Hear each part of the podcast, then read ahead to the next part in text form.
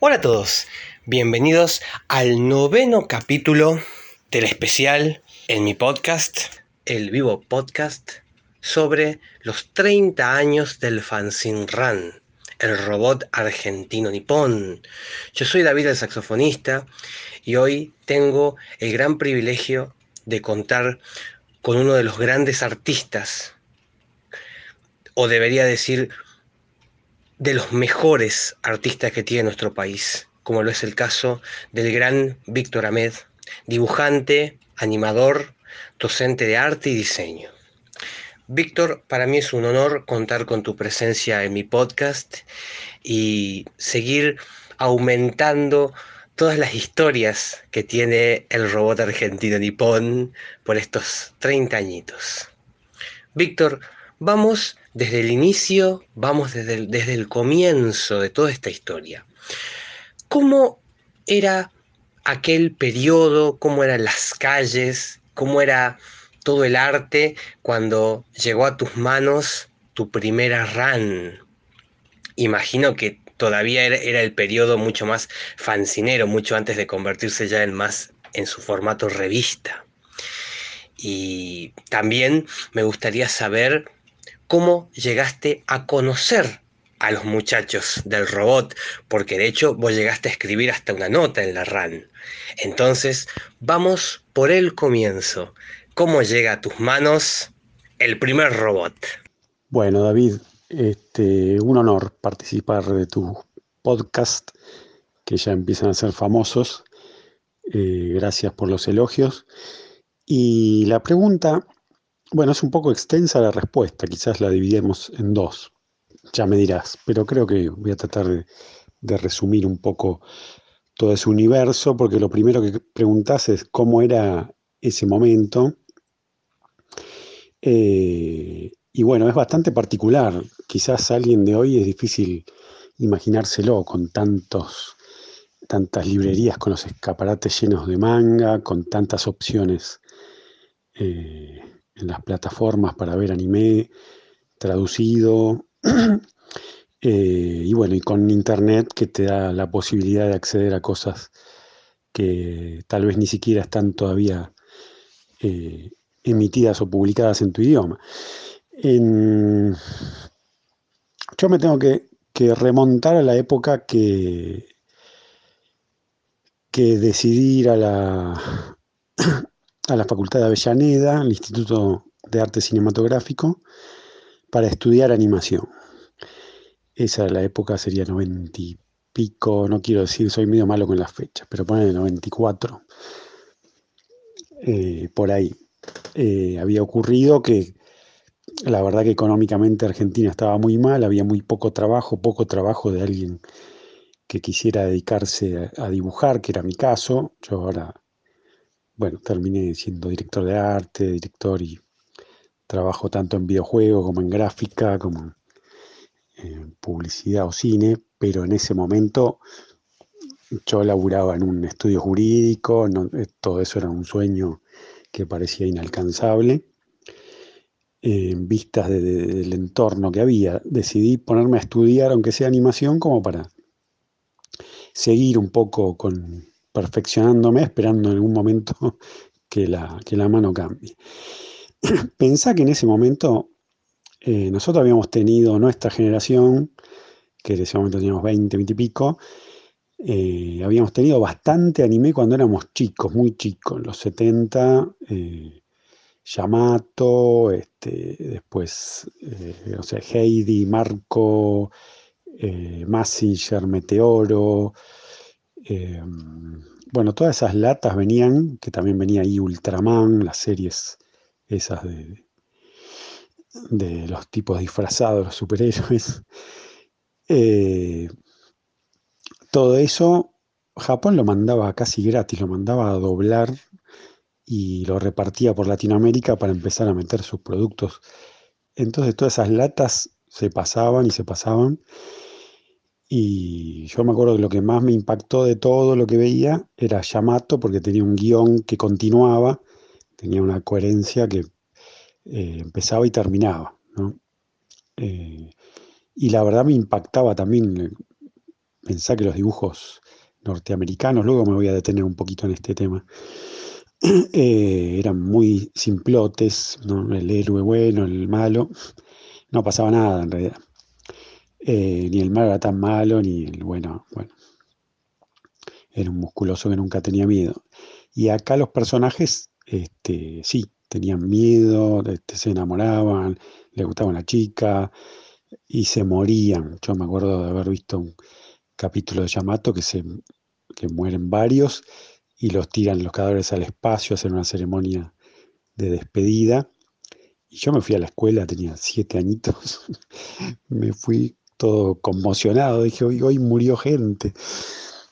Bueno, este, que había una diferencia igual sustancial entre Yamato y Massinger o Meteoro, que eran cosas más episódicas, lo de lo de Massinger medio empezaba y terminaba en ese capítulo.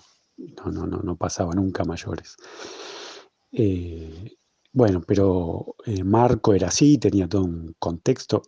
Marco, también hay que pensar que en esa época, mira qué sorprendente, Miyazaki se vino por acá, nadie lo conocía, pero estuvo estudiando Argentina, estuvo por el sur, por La Pampa. Eh, así que te diría que es uno de los dibujos animados mejor documentados de, Argentina que existe, Marco.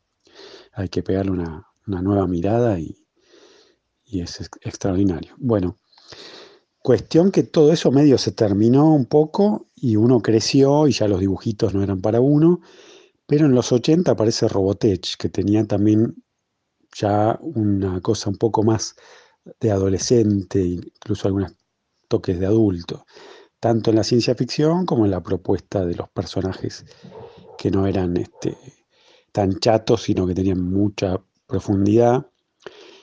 Y de alguna manera uno volvió a ver dibujitos a una edad que no, que no podías ver dibujitos, ¿no? También te hablo de una época en que, no sé, hasta mismo tus viejos te llegaron a ver viendo dibujitos a los 13 años te decían, pavote, deja eso. Entonces no es como ahora que todo el mundo ve todo y está todo más relajado y tus viejos vieron Star Wars, es otra onda, ¿no? Eh, la relación con los padres e hijos y la fantasía.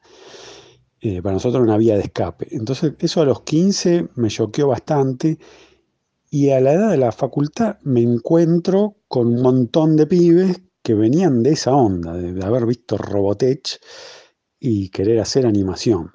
Ahora me voy a explayar un poquito sobre este tema de la animación.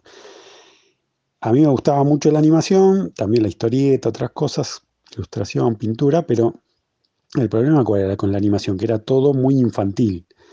Lo que teníamos eh, acceso, eh, por lo menos en Occidente eh, o en, Sudamérica, era muy infantil.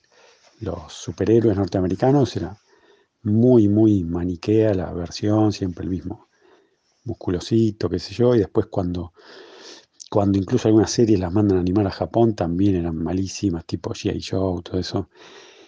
Muy pobre de argumento, de personajes, los personajes eran todos iguales. Y, como He-Man, después al final aparecía He-Man y te explicaba, Orco hoy aprendió la lección de que no debe desobedecer. Eh, y los japoneses era otra cosa, más profundo. Yo creo que incluso ellos, a diferencia de lo que les pasa hoy en día, no tenían bien claro a qué público iba dirigido. Si vos ves algunas cosas de esa época, tienen, algunas cosas tienen tintes muy adultos, exageradamente para lo que sería un, un niño, y otras cosas parecen muy adultas y tenían cosas absurdas. Entonces, eh, me parece que no estaba bien definido. Ellos hacían lo que les gustaba, lo que querían, lo que dentro de la mentalidad japonesa, eh, un poco lejana de estas religiones eh, que tenemos por acá,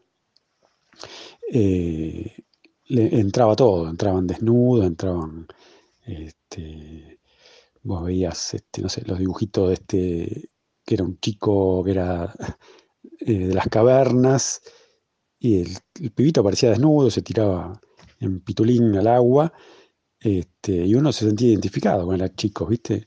Eso pasaba así porque pasaba y nadie había visto esas latas, pero la verdad que, que, después eso hubiese sido un escándalo, ¿no? Para, para las madres y padres y tal vez para, para la misma televisión. Eh, entonces, era muy libre lo que hacían los japoneses. Eh, a diferencia de lo norteamericano que estaba pensado puntualmente para chicos, para moralizar, para no, el malo no daba más, no, al final siempre tenía miedo, el malo se asustaba y, lo agarraba el bueno y lo empezaba a revolear de las patas y decía, toma un poco de tu propia medicina. Bueno, todo eso no existía en Japón y después Robotech fue una muestra de que por ahí se podía hacer algo un poquito más para adultos, forzar los límites, incluso esos que eran medio adolescentes, para hacer algo todavía más adulto. En el campo de la animación, si querías ver algo adulto, tenías que irte a los cortos independientes. ¿Cuál era la propuesta adulta? No solo el mensaje o lo que se quería contar, sino lo visual. Entonces siempre estaba eh, a la par el mensaje del formato. Ese formato muchas veces era, no sé, arena sobre vidrio, lápiz sobre yeso, o, a veces un dibujo este, espectacular y grotesco.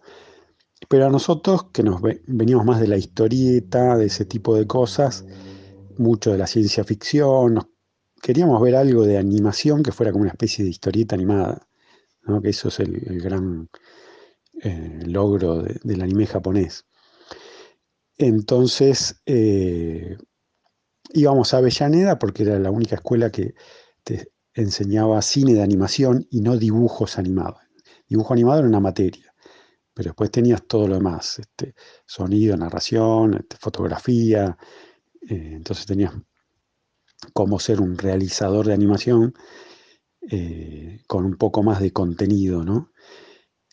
Eh, las otras eh, cursos o lo que había, como bujos, eh, ya apuntaban a lo que era Disney o lo que era norteamericano, que era infantil. De ahí salió Dibu, la gente que hacía Dibu, los Pintín. entonces, los que queríamos algo más, nos íbamos a Avellaneda. Este formato de historieta animada se veía muy poco en Occidente. En Europa tenés que irte a, los Amos del Tiempo de Moebius y René Lelux, o eh, en Estados Unidos este, Hielo y Fuego, de Ralph Bashki con, diseño de fraseta, eh, pero era muy poco, eran intentos que no, no pasaban de ahí, mientras que en Japón sabíamos que se seguía haciendo cosas este, bastante complejas. Eh, así que bueno, caímos ahí varios, que nos encontramos, que no teníamos nada que ver, que no nos habíamos visto nunca, pero empezamos a hablar y teníamos bastante en común. Eh, y ahí lo encuentro a Li Tien Chuan, que es uno de mis grandes amigos ahora, de toda la vida. Empezamos a hablar, bueno, le gustaba un montón, sabía un montón, sabía cómo conseguir algunas cosas que eran eh, imposibles. Ahí me cuenta que que Robotech no era Robotech, sino que era Macros y las otras dos series agregadas. Eh, y bueno, me volví loco ahí, ¿no? Eh, pensá que en esa época no se conseguía absolutamente nada, algún VHS. Recuerdo que lo primero que, pude conseguir fue eh, Akira en VHS, en una librería que luego hizo historia. Era un kiosco que tenía un pequeño localcito alquilado, que era BL Comic Magazine, que era una B larga y una L, nunca supe que era eso, pero ahí estaba Gerardo, el que después hizo Camelot enfrente, o sea, enfrente de lo que era Camelot estaba este kiosco. Y ahí traía algunas cosas de kiosco, incluso yo no recuerdo si trajo Appleseed de Giro en inglés. Bueno, traía algunas cosas, fue el primero. Y, y me acuerdo que trajo Akira el VHS, me lo compré, tenía que ir a la facultad y me volví a mi casa a verlo. Y bueno, me impactó en todo sentido porque encontré eso, encontré la historieta hecha, hecha animación, el perfil más maduro, que era lo que buscábamos. Y después también incluso ahí Akira tiene algo muy positivo también, que tenía muchos animes de esa época, que era la experimentación, ¿no? Eh, vos ves macros, parece que era parecido a todos, pero no era parecido a todos. Tenía un, un timing de animación que era muy propio de ellos, tenía esos, esas sombras y brillos que atravesaban los metales y, las cosas que eso hay una sola forma de ponerlo, vos te puedes hacerlo y queda mal. Solo ellos lo sabían hacer y en ese dibujo y, nada más, era una especie de, de este, animado que solamente lo entendían ellos, en un estilo bastante particular y arriesgado, ¿no? Vos podés poner la sombra donde va, donde un lado, que, como hicieron toda la vida y aún hoy se hace, o meterle esas sombras por el medio de nada con un criterio estético que, que bueno, la tenés que tener clara para hacerlo. Y en Akira me pasaba lo mismo, ¿no? Eh, esas ciudades con rojo y verde, ¿no? Trabajaba con un par de complementarios que daban esa vibración y hacían que se vean esos edificios como gigantes, ominosos. Hasta ese momento la noche era azul y negro, ¿no? En los dibujos animados. Eh, bueno, todo eso, la música, la música este, del folclore japonés metida en algo de ciencia ficción. Bueno, me voló la cabeza y se juntó todo y volví con todo ahí, ¿no? Al anime. Incluso en la historieta, yo había empezado a hacer un poquito de historieta como asistente para algunos dibujantes, para Alemania y para Inglaterra, y después llevé a algunos editores, después las revistas se fundieron todas en los 90, pero Argentina tenía una, gran industria de historieta nacional y muy buena. Pero a mí me decían cuando llevaba como que hacía muchos cuadros para contar una, una secuencia, bueno, le estoy llamando secuencia, pero justamente lo que los demás hacían en un solo cuadro, yo hacía un montón de cuadros. Me decían, estás usando un montón de páginas, no te va a alcanzar un número para contar nada. Eso yo ya lo tenía y cuando sale acá Akira también en los kioscos, que salieron unos fasciculitos, salió hasta el número 6, ahí dije, uh, esto es lo que quiero yo también, ¿no? Como una narración más extensa, no tan comprimida. Eh, así que bueno, fue todo un mundo. Lee me dice, estamos con unos pibes haciendo un fanzine. Eh, y me da el número, me lo regaló creo, el número 2 de RAM, todavía lo tengo, que tenía a Goku dibujado por él en la tapa. Goku no se sabía ni lo que era, ni Dragon Ball, ni nada, era como, nada, no tenía nada que ver con nada. Eh, el único que sabía un montón era él, que era fanático, que lo había leído los mangas, ya incluso en chino, que se los mandaba, no sé si la madre o qué sé yo. Eh, y bueno, y se juntaban en el Parque Rivadavia. Me dicen, nos juntamos los domingos en el Parque Rivadavia. Y bueno, ahí se me abre un mundo, ¿no? Porque había un montón de pibes, había un montón de material en VHS, así pirata, grabado y regrabado, que se veía todo mal, subtitulado en inglés, que se lo mandaban fans otakus de Estados Unidos, de otro lado. Eh, bueno, todo eso, después este, estaba también, había mucha gente, ahí estaba este, César, Pereira, Marco, Marquito, Nano, que era compañero mío de la facultad, que ahora es amigo mío, eh, este, Cristian Aguirre, con el que era el del Cine Club Nocturna. Cristian ahora, de hecho, está dando unas proyecciones en, el Malva actualmente. Eh, y bueno, ahí todo el mundo, ¿viste? Aparte de que te pasaban el VHS, a veces poníamos unos mangos para que te lo graben y para que ellos pudieran conseguir más. Después, Cristian hacía unos, pasaba unos este, cortos en película, todo lo que tiene es fílmico, ¿viste? Es un coleccionista y, y nos juntábamos ahí en el sótano en Paraná, en una comicaría que ahora no me acuerdo el nombre, pero seguramente otro de los chicos te lo habrá dicho. Y pasaban ahí, qué sé yo, porque también pensá que éramos fanáticos como de ese universo japo, de cuando éramos chicos, de Godzilla, de todos esos robots gigantes, y él tenía eh, Giant Robo, poner unos capítulos eh, doblados en español, latino, no sé dónde lo sacaba, eh, pero no el anime que se hizo después, la remake de los 90, sino el live action, con, era una serie con personas que había una nenita tipo Lorena Paola japonesa y el robot con cara de egipcio, todo bizarrísimo, ¿no? Y veíamos mucho de eso, Kamen Rider y después tenía eh, pedacitos de anime que nadie sabía ni qué eran.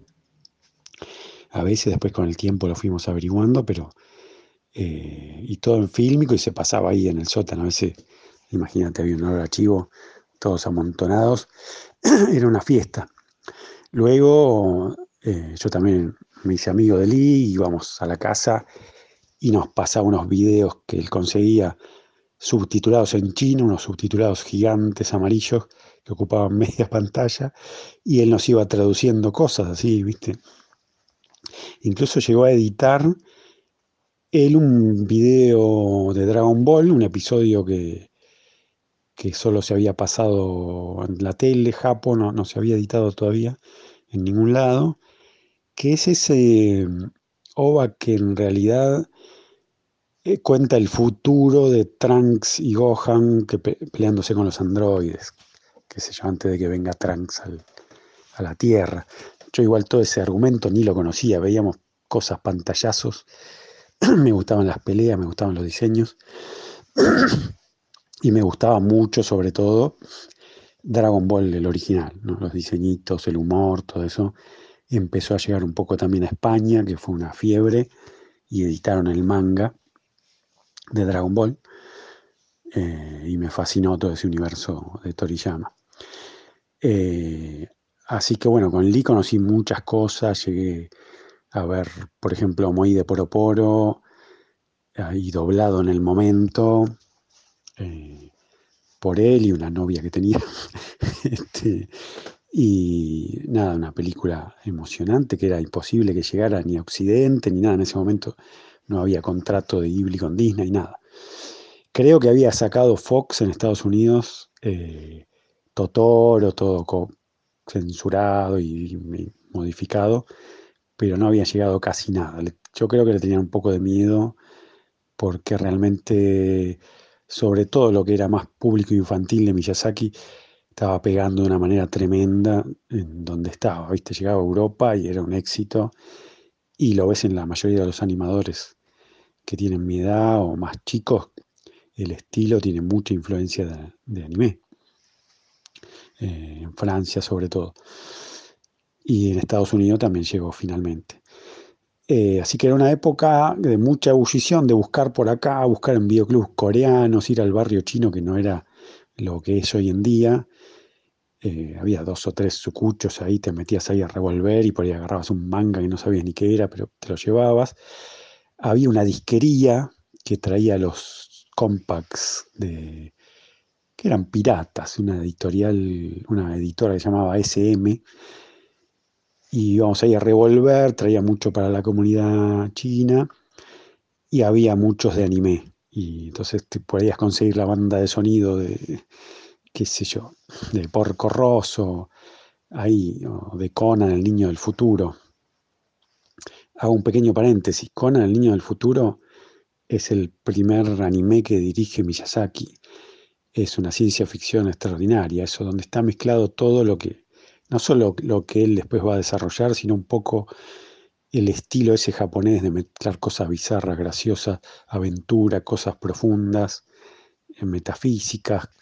Este, es una maravilla. Y se dio acá doblado en español latino pero no, no lo puedo conseguir en internet. Hay que ver si alguien tiene, tiene esos videos o VHS y lo puede bajar.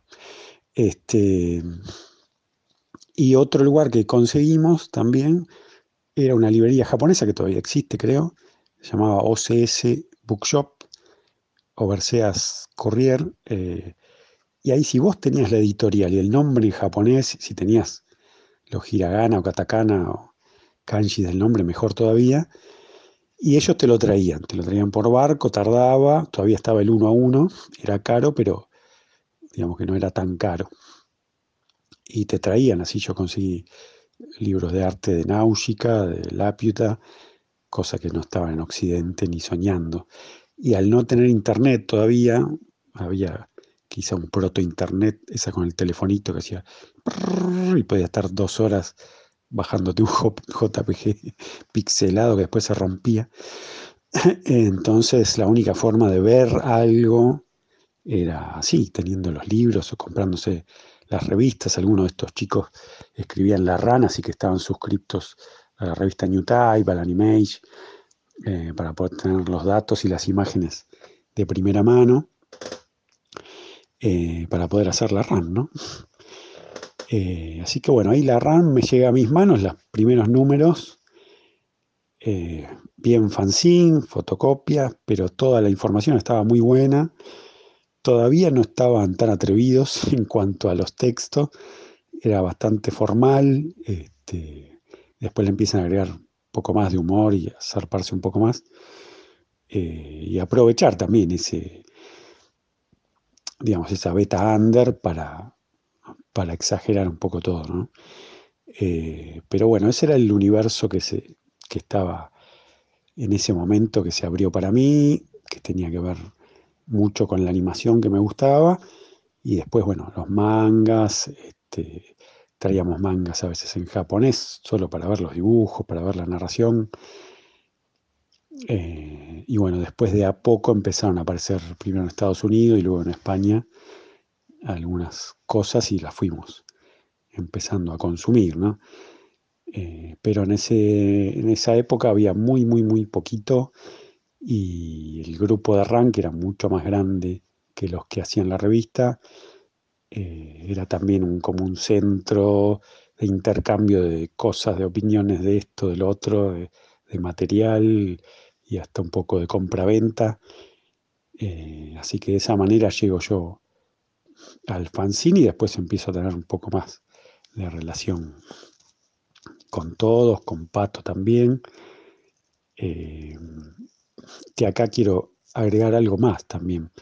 Nosotros veníamos, ya éramos gente grande todos, salvo alguno creo que Mambo, alguno más que era más chico, pero eh, veníamos de, a diferencia quizás de los chicos de ahora que, que, directamente se, ingresan al anime por esa vía, eh, incluso los más jóvenes, no tan chicos, pero eh, que tuvieron acceso a Magic Kid, ponele, o a las primeras series que pasaba Magic Kid, Dragon Ball, Sailor Moon, Ranma, eso, eh, criados con eso, los sorprendió por ese lado. La revista Láser, eh, Locomotion, todo eso, ese universo, no existía. Ahí ya había explotado el anime, incluso en los kioscos, podías encontrar cosas en los kioscos. pero en la época que te hablo yo todavía no existía ese Magic Kid para nada, ni Locomotion, ni nada. Eh, y veníamos de leer ciencia ficción, ¿viste? Casi todos leían, no sé, a Philip Dick, o veían ciencia ficción, o cine bastante complejo también, ¿viste? Eh, qué sé yo. Hablabas de Solari, de Tarkovsky, la habían visto, historietas, leíamos, todos habían leído El Eternauta, o Nippur, de Lagash, eh, como que veníamos de un palo bastante eh, la cultura pop bastante extendido y el anime era una cosa más que nos fanatizó. Pero mucha gente, qué sé yo, por ahí le gustaba los temas de samurái, hacía artes marciales o, o todo lo que era el universo japonés histórico. Entonces venía por ese lado, ¿no? por la cultura de Oriente, por atraparte por ese lado. entonces tenía gente de todo tipo de gente con, muchísimas otras inquietudes que excedían el manga y el anime. Después las otras generaciones quizás entraron ya directamente por el manga y el anime. No digo que sean que tengan menos cultura, no sé qué, pero se agarró más chiquitos con otra, este, con otra impronta ya más focalizada en ese universo, mientras que nosotros veníamos de otra cosa. Por eso nos queríamos ver ciencia ficción hecha animada, por eso queríamos bandas de música, ¿no? Nos pegaba mucho este sonido de, qué sé yo, eso también es una diferencia con, las series de superhéroes tipo Spider-Man o qué sé yo, no me acuerdo, los superhéroes de Marvel, que la música era una pedorrada, y ellos le metían una música, si escuchás la música de Yamato, sinfónica, viste, con una soprano cantando, eh, bueno, eso lo siguieron manteniendo, ¿no? Los animes de Miyazaki. Eh, bueno, sino más lejos, luego llegó Cowboy Vivo con ese, ese jazz funk. La verdad es que eran bastante complejos los, este, las fuentes donde ellos bebían. Eh, y uno que conocía eso se sentía más identificado. ¿no? no era como el anime que imita el anime, que pasa mucho ahora, sino que era, agarraban de todos lados los tipos, ¿no?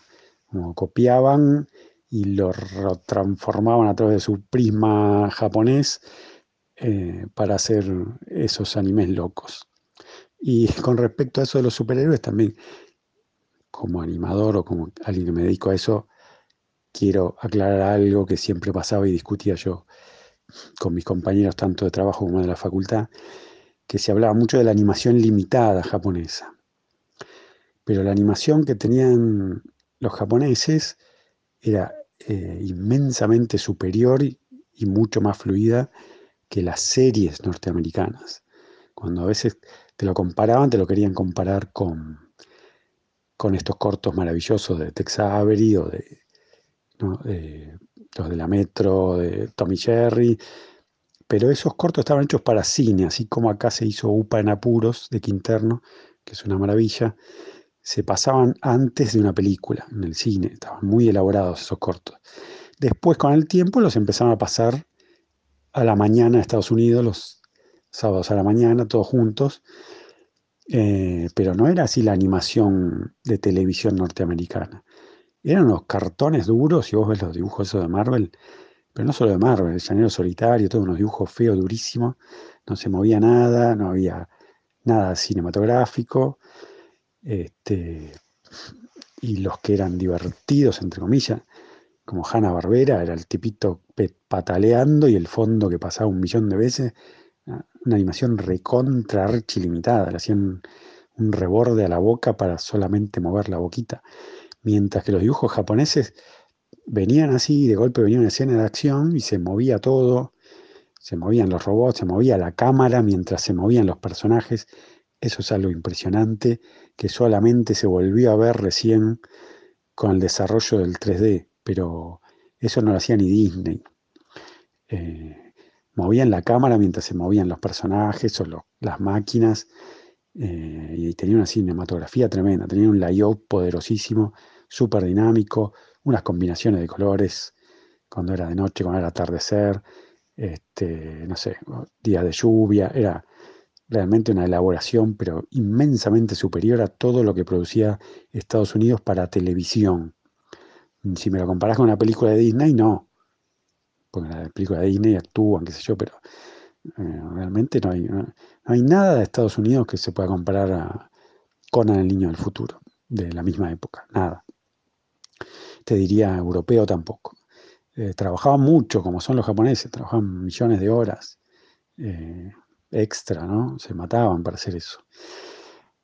Eh, y lo ponían todo. Realmente en ese momento no sabían, como te digo, ni siquiera a qué público iban ni a dónde iban. Se mataban, como lo puede decir Miyazaki, lo dice en algún reportaje con Takahata, que cuando ellos eran jóvenes, a veces el director y eso estaban durmiendo y ellos hacían las escenas enteras se mataban. Eh, bueno, nada, eso era una pequeña aclaración aparte, que no sé si viene al caso. Eh, pero bueno, sí, descubro la RAN y teniendo relación, un día escribo una nota. Es increíble escucharte, Víctor. Realmente toda tu sabiduría, todo tu conocimiento es extraordinario y realmente hay que decirlo, la RAN fue una revolución absoluta. Bueno, bueno, la RAN, eh, hay que pensar que realmente fue una revolución eh, en Argentina y no creo que haya habido algo similar en Latinoamérica en esa época. Cuando a mí me da el número 2, Lee, el 1 ya estaba agotado. O sea, imagínate que estamos hablando de un fanzine que supuestamente era marginal de nada, todos pensábamos que éramos pocos los que nos gustaba, nos interesaba eso, sin embargo parece que no. Y ya en ese número 2, eh, fíjate que hay notas, bueno, cosas eh, realmente extraordinarias. Yo no sé si es en el 2 o en el 3 que había una nota, eh, un reportaje a Moebius que le hacían el dibujante francés, sobre el anime y el manga. Después había un manga traducido de Tsura, pero no recuerdo exactamente si era Video Virrey, que estaba traducido en español argentino, algo que después eh, hizo muy bien y exitosamente Ibrea. Eh, una nota de hentai japonés, que el porno que, nadie hablaba de eso, eh, notas, bueno, cosas que lograban traducidas y, conseguían de algún lado, que era un mundo aparte para, para nosotros que no había nada, solamente eh, alguien que tenía un video VHS de Robotech grabado, eh, era lo único que había. Eh, y alguna que otra cosa que había salido en los videoclubs, viste, pero muy... De hecho creo que había salido ya en esa época, Nausicaa de Miyazaki, con el nombre Guerrero del Viento y, le faltaba como media hora de película. Pero bueno, esas eran las cosas, cositas que podíamos conseguir por ahí. Eh, así que La RAN era una revista de, de alto impacto. Después tenía toda esa periferia, que era lo de ir al Parque Rivadavia y juntarse. Después se suman las RAM Party, eh, y ahí entre esos satélites, de hecho en una RAM party, em, estoy, hay una foto en una RAM que estoy yo, Jorge Guesalaga y Nano, que Nano ya lo había dibujado César en alguna RAM de las chiquitas que estaban como peleándose. Eh, bueno, estábamos todo el tiempo ahí dando vueltas. Em, y ahí surge la idea de Pato de, decirme, él quería hacer una serie de notas sobre los, se llamaba Los Gloriosos Bastardos, que eran los, todos los malos de los animes, pero los malos clásicos, ¿no? No el tipo más, digamos, de Gundam, que es un, ser humano más profundo, sino el que era malo porque era malo, que había en el anime igual que en todos lados. Eh, entonces me propone si me animaba a hacer una nota de Massinger, porque aparte nadie se acordaba de Massinger, no había ningún material, viste, que consultar, era solamente recurrir a la memoria y hacía unos años que se había pasado en Canal 9 y yo ya era un poco más grande, vi alguno, la verdad que lo veía por el robot, siempre digo que el robot es el mejor amigo del hombre, donde hay un robot eh, veíamos cualquier cosa, ¿no? Un robot gigante. Así que algún capítulo me vi y de memoria empecé a sacar, a acordarme de los malos de Massinger y hice una nota en el famoso número 17, digo famoso porque, bueno, primero tiene la tapa de macros que me encanta y después no sé si ahí era el relanzamiento, no sé si Pato había hecho como un acuerdo con los de la radio, con Kuchevaski, con no sé quién, y parecía como que se venía con Tuti este, ahí salió mi nota que eh, tiene un perfil, el perfil clásico bizarro de la RAN, porque RAN tenía también las notas más serias que por ahí a veces las escribía este Marcelo Romero Marquito. Eh, pero bueno, yo en mi caso, como era algo ultra bizarro, lo de Massinger, directamente daba para, para hacer chistes y, y, me zarpé todo lo que pude. Este, y bueno, la nota gustó, gustó bastante porque después, años después, en la revista Láser, en un especial de Massinger, eh, ahí a lo largo de toda esa nota, me copian todos los chistes de, mi nota de la, de la RAN, la pueden ir a ver que la, la, la 17. Eh, así que gustó bastante eso. Pero después la RAN igual duró un número más y, y se terminó. No sé si ya estaban cansados, había muchas idas y vueltas, más allá de que la RAM misma era una revista ecléctica. De golpe aparecía, viste, no sé, una historieta que creo que si no es el primer manga argentino, debe haber uno anterior eh, de César, a lo mejor, pero el primero, primero que vi yo era Adagio Atlántico. No recuerdo el autor, pero estaba muy bueno. Eh, y no continuó, que yo empezaba un día, después no seguía, después otro día te ponían un librito chiquito con el principio de Astro Boy y después eso no seguía más, o empezaba una nota sobre una serie de notas que duraba un solo capítulo, un solo número. Pero también eso era lo bueno, ¿no? Era como que siempre una sorpresa ver con qué se venían estos, que de golpe te venían con una ran gorda, gigante, con una tapa color, cosas que andás a ver qué deudas se metían para sacar eso. Este, y de hecho los últimos números, los grandes, eh, tienen una calidad hermosa, ¿eh? la, hoja y eh, ya quisieran las publicaciones de ahora publicar así, ¿no? Y toda color, entera, completa. y también, bueno, se daba que había salido la láser en ese momento y nosotros veníamos, como te dije al principio, como de otra onda, más de la ciencia ficción, y también obviamente cosas más de viejo que veíamos cuando éramos chicos, te ponían, este, no sé, una cosa de Harlock y decíamos, oh, Harlock, qué bueno, pero un pibe de ese momento no sabía ni qué era y estaban todo el día con lo que, lo que salía de Magic, que en general era, ya te digo, Sailor Moon, Dragon Ball y Ranma, todas series aparte exitosísimas, ¿no? En cualquier parte del mundo donde se daban. Eh, y esa generación empezó con eso, y la láser empezó con eso, y además la cultura pop del momento. En la láser había, qué sé yo, de X-Files, eh, notas de, cualquier cosa, que, entonces los pibes consumían eso a lo loco.